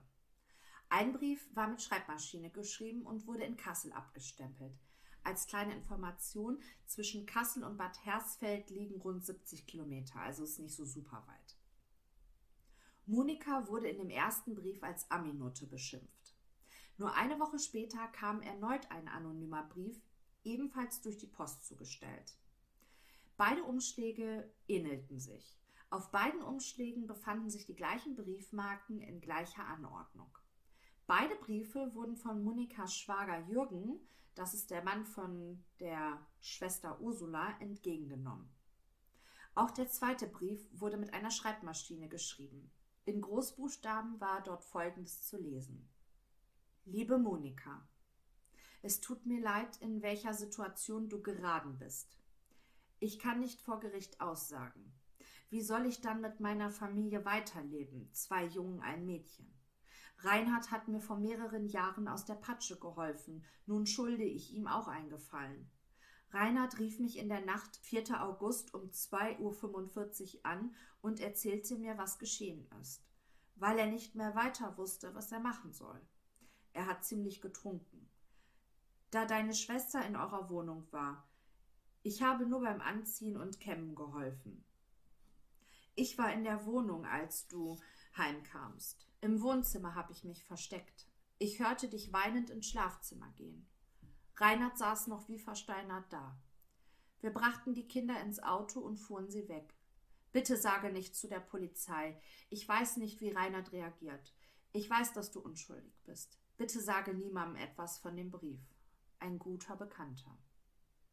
Die Ermittler werden im weiteren Verlauf feststellen, dass die Briefe mit hoher Wahrscheinlichkeit auf der Schreibmaschine der Schwester Brigitte geschrieben wurden. Sowohl Monika als auch Reinhard gaben eine Schriftprobe ab, wo auffiel, dass beide geraten mit D schrieben. Dennoch gingen die Ermittler wahrscheinlich nach dem Grundsatz hinreichende Wahrscheinlichkeit davon aus, dass wieder Monika die Verfasserin der anonymen Briefe war. Nur einen Tag nachdem der Brief eingegangen war, nahm die Großmutter von Monika ihre Aussage zurück. Sie habe sich geirrt, sie habe die Kinder nicht am Montag, sondern einen Tag zuvor am Sonntag gesehen, wie ich euch vorhin ja schon mal erzählt hatte. Am 17. September 1986 wurde ein Haftbefehl gegen Monika Weimar erwirkt. Am 27. Oktober wurde sie dann inhaftiert. Zur Begründung wurde ausgeführt, dass Reinhard Weimars Aussagen glaubwürdig erschienen. Bei Monika hingegen bestehe dringender Tatverdacht. Alles spreche dafür, dass Monika die Kinder vormittags kurz vor 11 Uhr zum Einkaufen mitgenommen habe. Die Fahrzeit zum Parkplatz betrug acht Minuten. Hier sei es eventuell dann zur Tötung der beiden Mädchen gekommen. Laut einem Sachverständigen kann die Beschädigung der Windschutzscheibe durch eine geringe innere Krafteinwirkung entstanden sein. Der Verursacher muss nicht unbedingt Verletzungen davon getragen haben. Zudem legte ein Fasergutachten nahe, dass Melanie und Carola nicht in bekleidetem Zustand in ihren Betten gelegen haben. Der Mageninhalt korrespondiert mit der Nahrungsaufnahme am Morgen ca. 9.30 Uhr. Als Motiv wurde herausgearbeitet, dass Monikas Beziehung zu Kevin zu zerbrechen drohte. Es gab Spannungen in der Beziehung zwischen den beiden und eine Trennung stand bevor. Kevin Pratt soll mit einer anderen Frau, Petra, angebandelt haben. Das wusste Monika und sie war eifersüchtig. Die Ermordung der Kinder war wahrscheinlich ein überstürzter Entschluss von Monika, nachdem sie am Morgen gegen 7 Uhr mit Kevin Pratt telefoniert hatte. In dem Gespräch ging es darum, dass Monika nun endlich die Scheidung einreichen soll, sonst würde Kevin sich von ihr trennen. Am 23. März 1987 beginnt der Prozess gegen Monika Weimar vor dem Landgericht Fulda. 23 Verhandlungstage sind angesetzt, 60 Zeugen und 13 Gutachter geladen. Ich werde euch jetzt Auszüge aus der Anklageschrift gegen Monika Weimar vorlesen. Monika Weimar wird angeklagt, am 4. August 1986 zwischen 11 und 12 Uhr in der Gemarkung Heringen durch zwei selbstständige Handlungen ihre zwei Töchter Melanie und Carola Weimar heimtückisch aus niedrigen Beweggründen getötet zu haben. Die Angeschuldigte erwürgte in oder außerhalb ihres PKWs ein VW Passat, ihre Tochter Carola und erstickte ihre Tochter Melanie mit einer weichen Bedeckung. Die Angeschuldigte tötete ihre Kinder, die sich von ihrer Mutter keines Angriffs versahen und deshalb arg und wehrlos waren, weil diese ihrer ehebrecherischen Beziehung zu dem US-Soldaten Kevin Pratt im Wege standen. Zum Motiv kann man in der Anklageschrift Folgendes lesen. Die Angeschuldigte befürchtete, dass sie für das sie erstmals in ihrem Leben befriedigende sexuelle Verhältnis aufgeben müsse und ihr Geliebter sich der Zeugin Petra zuwendet, wenn sie nicht alsbald bezüglich der von Pratt gewünschten gemeinsamen Übersiedlung in die Vereinigten Staaten eine Entscheidung treffen würde. Zwar hätten die Kinder nicht im Wege gestanden, aber die Angeschuldigte hatte auch nicht die Absicht, die Kinder dem Ehemann zu überlassen. Vielmehr wollte sie um ihre Kinder kämpfen. Dies aber hätte es ihr unmöglich gemacht, das von Pratt gestellte Ultimatum einzuhalten. In dieser Situation beschloss die Angeschuldigte, die ihrem sexuellen Verhältnis zu Pratt im Wege stehenden Kinder zu beseitigen. Zum möglichen Tatablauf steht in der Anklageschrift folgendes. Kinderaufnahme auf Spielplatz gegen 11 Uhr. Fährt zu dem Parkplatz, wo später die tote Carola gefunden wurde. Dort erwürgte Monika Weimar Carola, wahrscheinlich im PKW, und erstickte dann Melanie. Dann wurde sie wahrscheinlich gestört oder glaubte eine Störung durch irgendjemanden oder irgendetwas, sodass sie mit Melanie zum 3,9 Kilometer entfernten anderen Parkplatz fuhr. Dort legte Monika Weimar Melanie ab. Zwischen 12.20 Uhr und 12.30 Uhr kehrte Monika Weimar zurück. Noch vor Beendigung des Prozesses wird die Ehe zwischen Monika und Reinhard Weimar geschieden. Monika nimmt wieder ihren Mädchennamen Böttcher an. Am 16. Dezember 1987 werden die Schlussplädoyers vor dem Landgericht Fulda gehalten. Die Staatsanwaltschaft beantragt eine lebenslange Haftstrafe. Der Anwalt von Reinhard Weimar, der als Nebenkläger vertreten war, schloss sich dem Antrag der Staatsanwaltschaft an. Monika Weimars Verteidigung plädierte auf Freispruch. Er sah Widersprüche im angeblichen Tatzeitablauf und hielt einige Zeugen für unglaubwürdig. Am 7. Januar 1988 verlas das Landgericht Fulda sein 153 Seiten starkes Urteil. Monika Weimar wurde zu einer lebenslangen Freiheitsstrafe verurteilt und wird in der Justizvollzugsanstalt Frankfurt-Preungesheim inhaftiert. Lebenslange Haft bedeutet in Deutschland, dass der Verurteilte mindestens 15 Jahre inhaftiert bleibt. Frühestens nach 15 Jahren kann dann ein Antrag auf eine vorzeitige Entlassung gestellt werden. Die Bewährungszeit beträgt dann fünf Jahre. Wurde zusätzlich die besondere Schwere der Schuld festgestellt, legt die Strafvollstreckungskammer meist nach rund 13 Jahren fest, wie viel Strafe zusätzlich zu der Mindesthaftdauer von 15 Jahren noch verbüßt werden muss, bis der Verurteilte auf Bewährung entlassen werden kann. Natürlich nur unter Berücksichtigung des Sicherheitsinteresses der Allgemeinheit. Eine feste Ober- oder Untergrenze für die noch zu verbüßende Haftstrafe gibt es nicht. Am 13. Juni 1988 stellen die Anwälte von Monika Weimar einen 300 Seiten starken Revisionsantrag. Bei einem Revisionsantrag geht es um Formfehler, Verfahrensfehler oder um ein ordnungswidriges Verfahren. In einem Revisionsantrag geht es also nicht darum, ob der oder die Verurteilte schuldig des Verbrechens ist oder nicht. Am 17. Februar 1989 wurde der Revisionsantrag vom Bundesgerichtshof abgelehnt. Am 16. Juni 1990 macht eine Frau mit Namen Edith eine Aussage bei der Kripo Hamburg. Sie habe den Weimar-Prozess damals in den Medien verfolgt und Anfang 1988 Kontakt zu Reinhard Weimar aufgenommen. Sie wollte ihm sagen, dass sie es gut fand, dass er freigesprochen wurde und dass sie an seine Unschuld glaube. Am 6. Februar 1988 habe Reinhard sie in Koblenz besucht. Edith erzählte den Kripo-Beamten, dass Reinhard viel geweint hätte. Er hätte ihr gestanden, dass er die Kinder getötet hat. Sie habe ihm allerdings versprochen, nichts zu sagen. Deshalb würde sie auch erst jetzt ihre Aussage machen. Aber sein Geständnis habe sie immer wieder beschäftigt. Mitte Juni 1990 habe sie dann zufällig wieder Reinhard Weimers Telefonnummer in die Hände bekommen. Sie musste wieder an das Geständnis denken und erzählte ihrem Lebensgefährten davon. Dieser habe sie dann überzeugt, dass sie die Sache sofort melden müsse. Edith rief daraufhin die Bildzeitung an. Ein Honorar habe sie abgelehnt. Ihre Story wurde veröffentlicht und ein Bildjournalist habe ihr dann aber auch empfohlen, sich bei der Polizei Hamburg zu melden, was sie dann ja auch gemacht hat. Reinhard Weimar weist die Anschuldigungen zurück, dass er ein Geständnis gegenüber Edith abgelegt haben soll. Er verzichtet darauf, einen Strafantrag gegen Edith zu stellen. Das Ganze sei zu blöd, um es weiter zu verfolgen. Es melden sich noch weitere Zeugen, die Reinhard Weimar belasten, seine beiden Mädchen getötet zu haben. Allerdings werden Edith und die beiden anderen Zeugen als widersprüchlich und nicht glaubwürdig eingestuft, sodass Ende März 1995 ein Wiederaufnahmeverfahren abgelehnt wird. Anfang Dezember 1995 kommt es zur Wendung. Das Oberlandesgericht in Frankfurt am Main ordnet jetzt doch die Wiederaufnahme des Verfahrens an. Nur einen Tag nach der Zulassung des Wiederaufnahmeverfahrens wird Monika Weimar vorläufig aus der Haft entlassen. Am selben Abend fliegt sie für einige Wochen nach London. Ein Deutscher, der dort lebte, stellte ihr ein Zimmer zur Verfügung. Im Anschluss wohnte Monika Weimar bis zum Wiederaufnahmeprozess bei einer Freundin in Frankfurt am Main. Während sie auf ihren neuen Prozess wartete, schrieb sie zusammen mit einer Autorin ein Buch mit dem Titel Ich war Monika Weimar. Das Buch erschien allerdings erst nach ihrem Wiederaufnahmeprozess. Anfang Juni 1996 beginnt der Wiederaufnahmeprozess in Gießen. Das Urteil wird am 21. April 1997 verkündet. Das Gericht kam zu dem Entschluss, dass die erforderliche Überzeugung von der Schuld der Angeklagten auf Basis der erneuten Hauptverhandlung nicht gewonnen werden konnte. Viele Beweismittel stünden dem Gericht nicht mehr zur Verfügung, nachdem viele keine Angaben oder Aussagen mehr machten. Ein sicherer Schluss auf die Täterschaft sei nicht mehr möglich. Die Fasergutachten nicht beweiskräftig genug. Das Urteil vom Gericht in Gießen.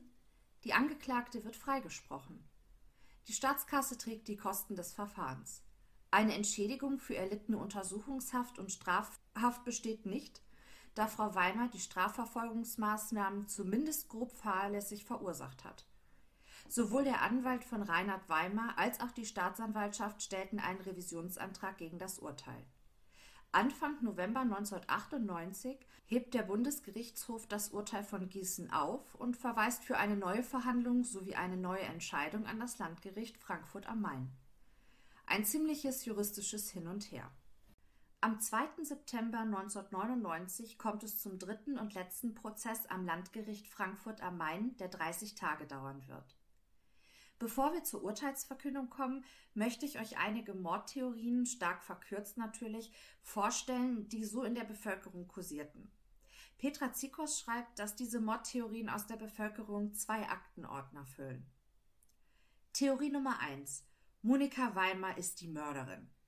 Melanie und Carola hat sie aber schon vor dem Einkaufen umgebracht, damit sie mehr Zeit hatte, die Kinder abzulegen. Und auf jeden Fall hat sie die Kinder wegen Kevin umgebracht. Theorie 2. Es war ein Unfall. Carola hat sich an irgendetwas erwürgt, vielleicht an dem Autogurt, während Monika Besorgung machte und die Kinder allein im Auto waren. Als Monika feststellt, dass Carola tot war, hat sie Panik bekommen und weil Melanie Mitwisserin war, hat sie sie erstickt. Vielleicht ist Melanie aber auch erstickt, vielleicht an einem Brötchenkrümel. Deshalb hat Carola laut geschrien. In Panik hat Monika Carola dann den Mund zugehalten und so kam sie zu Tode. Theorie 3. Die beiden Mädchen waren allein im Auto. Melanie hat in der Zeit Carola erwürgt. Monika tötete daraufhin Melanie. Theorie 4. Monika hat die Kinder bereits in der Nacht umgebracht und abgelegt. Vor der Tötung hat sie ihnen noch Kakao und Kekse gegeben. Theorie 5. Reinhard Weimar ist der Mörder. Er wollte sich an Monika rächen und tut jetzt nur so doof. Immerhin hat er manchmal Aussetzer und schlägt Monika. Aggressionspotenzial ist somit vorhanden. Monikas Nachtversion stimmt damit also. Theorie 6. Sowohl Monika als auch Reinhard sind die Mörder. Als Monika nachts nach Hause gekommen war, ist es zum Streit gekommen. Melanie hat das mitbekommen. Als Monika sich ins Bad flüchtet, greift Reinhard sich Melanie und erstickt sie. Als Monika das mitbekommt, erwürgt sie Reinhards Lieblingskind Carola. Vielleicht ist das Ganze aber auch Montag in der Früh passiert, nach dem Frühstück. Theorie 7. Es gab einen Mittäter. Vielleicht jemand aus der Familie. Jemand, der auch nicht wollte, dass die Kinder mit in die USA gehen. Vielleicht hat Monika auch einen Auftragskiller engagiert. Der hätte dann Geld aus der Lebensversicherung der Kinder bekommen. Vielleicht hatte auch Reinhard jemand für die Morde beauftragt. Theorie 8. Geld war der Grund. Es ging um die Auszahlung der Lebensversicherung, die Monika haben wollte als Startkapital für ihr neues Leben. Sie ging ja davon aus, dass sie pro Kind 15.000 D-Mark bekommen würde. Und sie wäre dann endlich frei, weil sie Reinhard dann gleich mit los sei. Außerdem wollte sie sowieso noch ein Kind von Kevin Pratt, den sie liebt und nicht die Kinder von Reinhard, den sie hasst. Und die letzte Theorie, Theorie 9. Vielleicht hatte Reinhard ja auch das Geldmotiv. Monika wäre dann verklagt worden, er hätte in der Eigentumswohnung bleiben können. Monika wäre sowieso gegangen und die Kinder wären auch weg gewesen. Dann konnte er sie auch umbringen. Wer weiß, vielleicht wollte er sogar auch Monika umbringen, hatte dann aber keine Kraft mehr. Vielleicht wollte er sich selbst auch etwas antun, ein erweiterter Suizid. Vielleicht hatte aber auch Monika einen erweiterten Suizid geplant, hatte dann aber nicht mehr den Mut, sich selbst umzubringen. Ich halte alle Theorien nicht für wirklich in sich schlüssig, ich wollte sie euch aber einmal vorstellen, damit ihr vielleicht auch noch andere Denkanstöße bekommt. Ich lese euch jetzt, da es das letzte und abschließende Urteil ist, das Urteil des Landgerichtes Frankfurt am Main stichpunktartig aus dem Buch Mordakte Monika Weimar von Petra Zikus vor. Zu Reinhard Weimars Krankheit. Es spricht jedoch, auch wenn insoweit eine Feststellung mit letzter Sicherheit nicht zu treffen war, alles dafür, dass die Angeklagte es war, die ihrem als lästig empfundenen Ehemann die Psychopharmaka beigebracht hat. Immer wenn Reinhard Weimar im Krankenhaus war, ging es ihm kurz darauf besser. Das Misstrauen spitzte sich zu. Es kam immer häufiger zu heftigen Auseinandersetzungen, bei denen Reinhard Weimar gelegentlich, allerdings nicht heftig, Frau Weimar schlug. Zur Liebesbeziehung mit Kevin Pratt. Trotz bestehender Sprachschwierigkeiten entwickelte sich sehr rasch eine intensive und intime Liebesbeziehung. Reinhard Weimar wollte keine Scheidung. Da er auf Monika Weimars Forderung, er solle die eheliche Wohnung verlassen und in das Mansardenzimmer unter dem Dach ziehen, nicht einging, begann sie sich nach einer Wohnung in Bad Hersfeld umzusehen. Wer sollte dann künftig 25 Kilometer vom Wohnort entfernt während der Nachtdienste von Frau Weimar auf die Kinder achten? Pratt hätte dies nicht tun können, da er als ohne Frau in der Bundesrepublik stationierter Soldat verpflichtet war, nachts in der Kaserne zu schlafen. Monika Weimar wusste, dass Kevin Pratts Dienstzeit etwa Ende November 1986 in Deutschland zu Ende war. Sie wollte nicht vor dem Schulausbildungsende der Kinder in die USA. Zum Zeitablauf vor der Tat liest man in dem Urteil folgendes. Ablauf Sonntag, 3. August 1986. Badeausflug, dann daheim. Monika wusch die Kinder, zog ihnen Schlafanzüge, T-Shirt und kurzes Höschen an, trug die vollkommene und noch nicht mit Klettfrüchten versehene Tageskleidung der Kinder ins Esszimmer, legte sie ordentlich jeweils auf einen Stuhl, damit die Kinder am nächsten Tag die Kleidung nochmals anziehen. Die Haarspangen legte sie auf den Tisch. Es kann aber auch nicht ausgeschlossen werden, dass Monika Weimar diese in die Haare der Kinder tat. Die Angeklagte kann sich nicht mehr so klar daran erinnern. Jedenfalls sind die Kinder ohne Haarspangen ins Bett, da sie daran gewöhnt waren, sie selbst rauszunehmen und nie mit Haarspangen schliefen. Ablauf im Tanzclub. Alkohol getrunken. Gegen 3 Uhr allerdings nur noch 0,4 bis 0,8 Prozent im Körper. Wechsel des nassen Höschens von Carola war gegen 2.30 Uhr. Monika Weimar kam gegen 3.20 Uhr nach Hause. Sie legte sich ins Bett und schlief. Am nächsten Morgen rief Pratt sie gegen 7 Uhr an. Dann schlief sie wieder bis gegen 9.30 Uhr. Zu Monika Weimars Problemkonstellation Kevin Pratt war für Monika Weimar, die schon seit langem an der dumpfen, öden Enge ihrer abgelegenen Zonenrandumgebung und ihrer vielleicht noch bedrückenderen und langweiligen und lieblosen Ehe litt, wie eine Lichtgestalt aus einer fremden Welt erschien. Kevin Pratt bot ihr Liebe, sexuelle Erfüllung und Zukunft. Ihn liebte sie, die zuvor nicht einmal ernsthaft Freunde hatte. Und er mochte die Kinder. Sie hatte aber zunehmend erkennen müssen, dass sie in ihrer Hoffnung auf eine gemeinsame Zukunft angesichts der familiären Situation in Schwierigkeiten war. Monika Weimar war noch verheiratet und eine Scheidung ließ sich so rasch wie Pratt das wollte nicht erreichen. Wenn sie sich mit ihm treffen wollte, musste sie regelmäßig erst für die Betreuung der Kinder sorgen, die sie ihrem verachteten und unzuverlässigen Ehemann nicht überlassen wollte zumal er so auch Pluspunkte für die spätere Übertragung des Sorgerechts hätte gewinnen können. Die Brisanz dieser Situation hatte sie gerade durch den Ausfall ihrer kranken Mutter erlebt. Ein zukünftiges Zusammenziehen mit Pratt, sei es in Bad Hersfeld oder in den USA, war mit den kleinen Kindern kaum möglich. Wer sollte die Kinder während der nicht vermeidbaren und mütterlichen Berufstätigkeit versorgen? Wie sollten sie die sprachlichen Barrieren im Ausland überwinden? Pratt konnte sich kaum um die Kinder kümmern, da er berufstätig war und zudem drei eigene Kinder zu unterhalten hatte.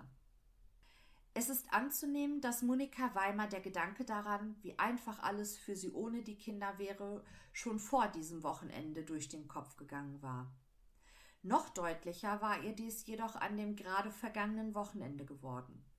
An dem hat sie erleben müssen, dass ihr Geliebter nunmehr ultimativ eine rasche Scheidung von ihr verlangte und bereits unter Drohung der Trennung zu einer anderen, erheblich jüngeren und kinderlosen Frau intensiven Kontakt aufgenommen hatte.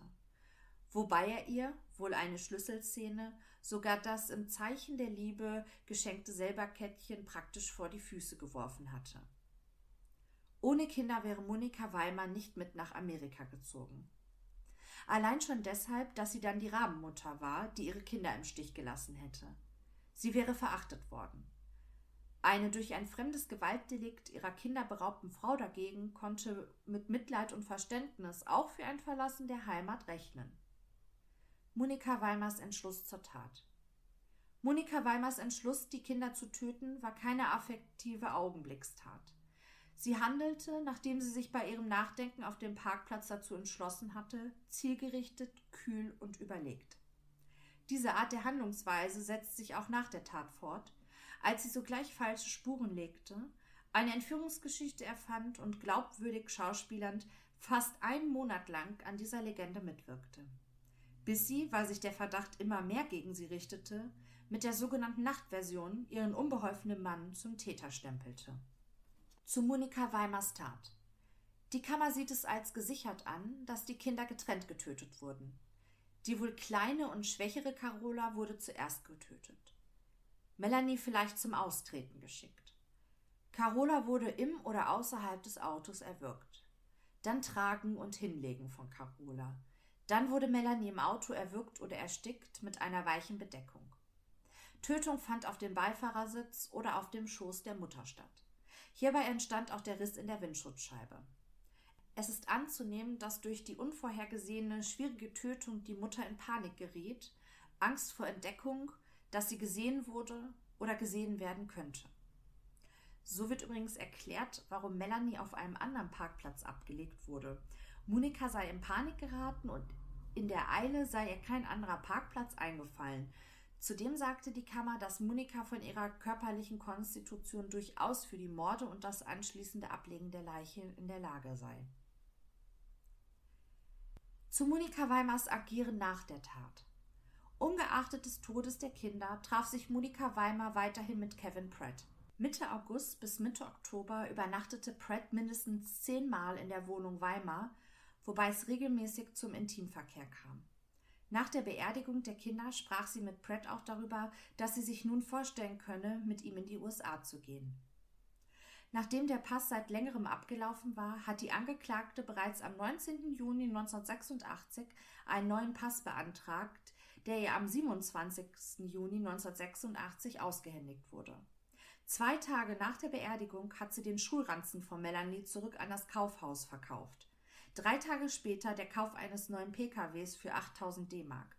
Zwei anonyme Briefe selbst geschrieben. Am 11. September 1986 verwarf das Landgericht Fulda die Beschwerde des Staatsanwalts Herrn S.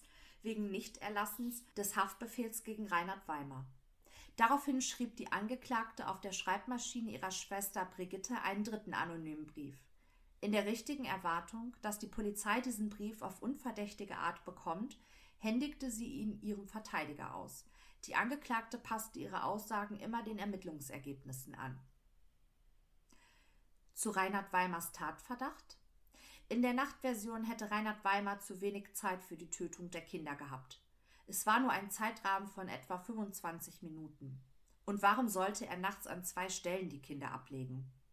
Um die Zeit war mit einer Störung im Dunkeln nicht zu rechnen. Zu den Widersprüchen von Monika Weimar? Vernehmung Monika Weimar am 29. August 1986. Auf die Frage, woher sie denn wisse, dass Brigitte das nasse Höschen gewechselt hat, antwortet Monika Weimar, weil Carola mir das gesagt hat. Den Widerspruch beantwortet Monika Weimar so, dass sie sagte, sie hätte das ja in der anderen Version immer schon gesagt. Monika Weimars Begründung, dass sie ihren Mann schützen wollte, überzeugt nicht. Sie hat sich vorher nie schuldbewusst verhalten. Nicht mal ihren Mann wollte sie mit zum Baden nehmen. Sie hat ihn schroff und selbstbewusst zurückgewiesen. Sie hatte vorher mehrere Gelegenheiten, die Ermittler auf die Tötung durch den Ehemann hinzuweisen. Außerdem hatte sie sofort nach der Beerdigung der Kinder wieder eine Beziehung zu Kevin Pratt. Er übernachtete in ihrer Wohnung. Reinhard war beim Bruder. Es gab intimen Verkehr. Keine Schuldgefühle gegenüber ihrem Ehemann. Eheliche Wohnung, eheliches Bett mit einem anderen Mann. Fragen zum Tatgeschehen. Der Nacht, als die Kinder angeblich tot im Bett lagen, hat sie weiter keine Reaktion gezeigt. Das ist nicht nur unplausibel, sondern so realitätsfern und jenseits jeglicher Lebenserfahrung, dass die Einlassung nicht der Wahrheit entsprechen kann. Monika Weimar war nicht nennenswert alkoholisiert. Da will sie auch nicht einer der simpelsten, spontanen, meist unwillkürlichsten Reaktionen gezeigt haben, die bei einer Mutter zu erwarten gewesen wäre, die ohne jegliche Vorwarnung mit einer derart schrecklichen, keineswegs auf dem ersten Blick unabänderlichen Situation konfrontiert wird. Keine spontanen Entsetzungsschreie. Keine Hilferufe der zahlreichen Verwandten im Haus. Keine Rettungs- oder Wiederbelebungsversuche, obwohl sie in der Krankenpflege ausgebildet und berufstätig ist und dies trotz des von ihr erfüllten, noch körperwarmen Zustandes der Kinder, bei der sofortiges Handeln Rettung möglich erscheinen lassen konnte. Die Mutter Monika Weimar nahm lediglich die Arme der Kinder und schüttelte sie und will allein aufgrund der ausbleibenden Reaktion auf bereits eingetretenen Tod auf Vergeblichkeit von Rettungsversuchen geschlossen haben. Sie rief weder Arzt noch Krankenwagen, sondern packte bloß ihren Mann an den Schultern und unternahm gar nichts. Ein solches Verhalten ist so wenig vorstellbar, dass die ganze Einlassung nicht glauben lässt. Kein Aufschreien oder Vornahme von Rettungsversuchen oder die Hilfesuche im Haus wohnender enger Vertrauter, besonders Schwester Brigitte, fallen in den Bereich spontaner Urreaktionen, die selbstverständlich und unreflektiert in jedem gesunden Menschen, erst recht bei einer Mutter in Bezug auf ihre Kinder, ablaufen. Die bewusste Irreführung von Monika Weimer. Bemerkenswert ist, nachdem einige Zeugen gesagt haben, dass Reinhard Weimer die Kinder gar nicht anziehen oder kämmen kann, dass plötzlich im dritten anonymen Brief ein Helfer auftaucht, der das erledigte. Und er entschärft die Zeitprobleme. Zu Fasern und Mageninhalt. Das Gericht erkennt die Fulda-Anerkennung an. Es steht zweifelsfrei fest, dass die Kinder eine halbe bis eine Stunde zuvor gegessen und getrunken haben. Wäre Carola überhaupt in der Lage gewesen, sich selbst Kakao zu machen? Erst geheult, kein Lichtschalter gefunden, eingenässt etc., dann eingeschlafen, dann wieder aufgestanden und Kakao gemacht? Weitere Sachverhalte. Die definitive Klärung des Tatmotivs gehört nicht zu den Voraussetzungen, die zur Schuldfeststellung unverzichtbar sind. Der Umkehrfaktor wäre, dass jemand nur bestraft wird, wenn ein Motiv da ist. Insgesamt sind keine Momente erkennbar, die an der Schuldfähigkeit Monika Weimers zweifeln lassen. Kein verminderter Affekt. Es war eine kontrollierte Vorgehensweise, die sich über einen gewissen Zeitraum erstreckt hat. Kurzschlusshafte sich abspielende Tatausführung ist nicht erkennbar. Der Parkplatz Bengendorfer Grund wird kaum zufällig zum Tatort gewählt worden sein. Schwer zu entdeckendes Straßenstück. Danach war die Angeklagte eine glaubwürdige Schauspielerin. Suche der Kinder, Verwandte, Freunde, Nachbarn befragen, Aussagen gegenüber der Polizei. Das Legen falscher Spuren, anonyme Briefe. Die Nachtversion gehört in den Bereich der Fantasie. Das offenbart auch die Persönlichkeit der Angeklagten. Durch den Satz, den sie Reinhard Weimer in den Mund gelegt hat, jetzt kriegt keiner von uns die Kinder, hat sie was von ihrer wahren Motivation verraten. Es handelt sich um eine Beziehungstat. Eher in der Beziehung zum Ehemann als zu Kevin Pratt. Die Tötung der Kinder war nicht nur billigend in Kauf genommen, sondern beabsichtigt. Monika Weimer handelte in feindseliger Handlung.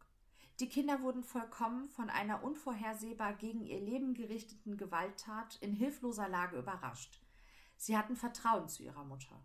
Die Tötung geschah aus niedrigen Beweggründen. Niedrig ist ein Beweggrund, der nach allgemeiner sittlicher Wertung aus auf tiefster Stufe steht, durch ungehemmte, triebhafte Eigensucht bestimmt und deshalb besonders verwerflich und verächtlich ist. Strafminderungsgründe sind nicht erfüllt. Die Angeklagte befand sich in keiner notstandsmäßigen Situation. Rechtlich sind es zwei selbstständige Straftaten. Damit ist eine Gesamtstrafe von lebenslanger Freiheitsstrafe zu erkennen. Das Urteil von Fulda ist aufrechtzuerhalten. Die Verhaltensweise der Angeklagten ist niedrig und verachtenswert. Eigenhändiges Erwürgen, eigensüchtig und rücksichtslos. Eigenhändiges Erwürgen, eigensüchtig und rücksichtslos. Zwei grauenvolle, verwerfliche Taten. Die Kammer hat allerdings zugunsten der Angeklagten bedacht, dass sie vorher ein straffreies, strebsames Leben geführt hat. Strafmildernd ist der schon lange Zeitraum der Strafverbüßung. Obwohl sie die lebenslängliche Freiheitsstrafe nicht bereit war hinzunehmen und Wiederaufnahmeverfahren wollte. Auch bei der bedingten Entlassung hat sie sich nicht zu Schulden kommen lassen, auch nicht in Haft. Monika Weimer hat die Kosten des gesamten Verfahrens zu tragen, sowie die notwendigen Auslagen des Nebenklägers Reinhard Weimer. Die bereits abgesessene Haftzeit wurde Monika Weimer angerechnet, sodass ihre restliche Haftstrafe noch fünf Jahre und sechs Monate betrug. Monikas Anwalt stellte erneut einen Revisionsantrag, sodass es am 18. Januar 2000 zu einer Haftaussetzung für Monika kommt. Es musste eine Kaution von 100.000 D-Mark hinterlegt werden. Das Geld wurde im Freundes- und Familienkreis gesammelt und sie bekommt Auflagen. Monika muss sich einmal wöchentlich bei der Polizei melden und braucht einen festen Wohnsitz. Ihren Reisepass und ihren Personalausweis musste sie abgeben. Außerdem wurde ihr untersagt, Deutschland zu verlassen. Am 25. August 2000 wurde der Revisionsantrag jedoch abgelehnt und Monika Weimer bekommt erneut eine Ladung zum Haftantritt in die Justizvollzugsanstalt Frankfurt-Preungesheim. Monika Weimers Reststrafzeit wurde am 4. August 2006 zur Bewährung ausgesetzt. Ihre Bewährungszeit betrug, wie vorhin ja schon einmal erwähnt, fünf Jahre. Zudem bekommt sie auch noch Auflagen, an die sie sich halten muss. Sie muss jährlich einen Bericht über ihre Lebensumstände bei der Strafvollstreckungskammer Frankfurt abgeben. Bei einem Wohnortwechsel muss sie binnen zwei Wochen dem Gericht ihre neue Adresse mitteilen. Außerdem kann man in dem Beschluss noch Folgendes lesen. Monika Weimer, die anderweitig nicht vorbestraft ist, hat sich in der Haft beanstandungsfrei geführt und befindet sich seit dem 31. März 2002 im offenen Vollzug. Monika Weimer hat sich als zuverlässig erwiesen. Zwar ist die beharrliche Tatleugnung grundsätzlich negativ zu beurteilen, aber hier handelt es sich um eine isolierte Verhaltensweise, die sich auf eine so spezielle Situation bezieht, dass das Risiko eines Fehlschlagens einer Erprobung in Freiheit schon deshalb ausgesprochen gering ist. Von der Bestellung eines Bewährungshelfers konnte aufgrund der positiven Prognose abgesehen werden. Am 30. Juni 2011 ist Monikas Bewährungszeit amtlich beendet. Nach ihrer Haftentlassung lebte sie noch eine Zeit lang in Frankfurt, übersiedelte aber später dann nach England. Reinhard Weimar zog nach der Inhaftierung von Monika wieder zu seinen Eltern nach Hohenroda. Hier lebte er, bis er 2012 an einem Herzinfarkt verstarb. Vorsichtshalber wurde eine Obduktion bei Reinhard durchgeführt. Es ergab sich aber kein Hinweis auf ein Fremdverschulden. Reinhard hat sich Zeit seines Lebens nicht von dem Tod seiner beiden Töchter Melanie und Carola erholt. Seit 1989 war er teils ambulant, teils stationär wegen paranoid-halluzinatorischer schizophrenieformer Psychosen in psychiatrischer Behandlung und unternahm mehrere Suizidversuche. Zum Zeitpunkt der Ermordung von Melanie und Carola soll Reinhard Weimar noch nicht psychotisch gewesen sein. Er wurde nur unweit von Melanie und Carola begraben. Kevin Pratt verlängerte seine Stationierung in Deutschland nicht und kehrte im Oktober 1986 in die USA nach Fort Sill in Oklahoma zurück. Er erkrankte schwer und saß bei seiner Aussage 1997 bereits im Rollstuhl.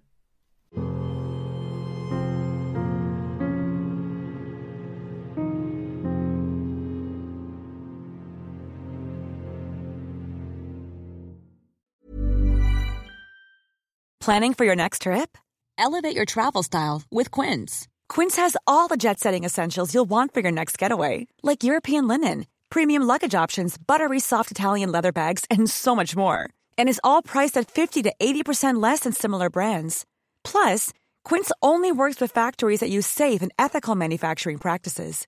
Pack your bags with high-quality essentials you'll be wearing for vacations to come with Quince. Go to quince.com slash pack for free shipping and 365-day returns.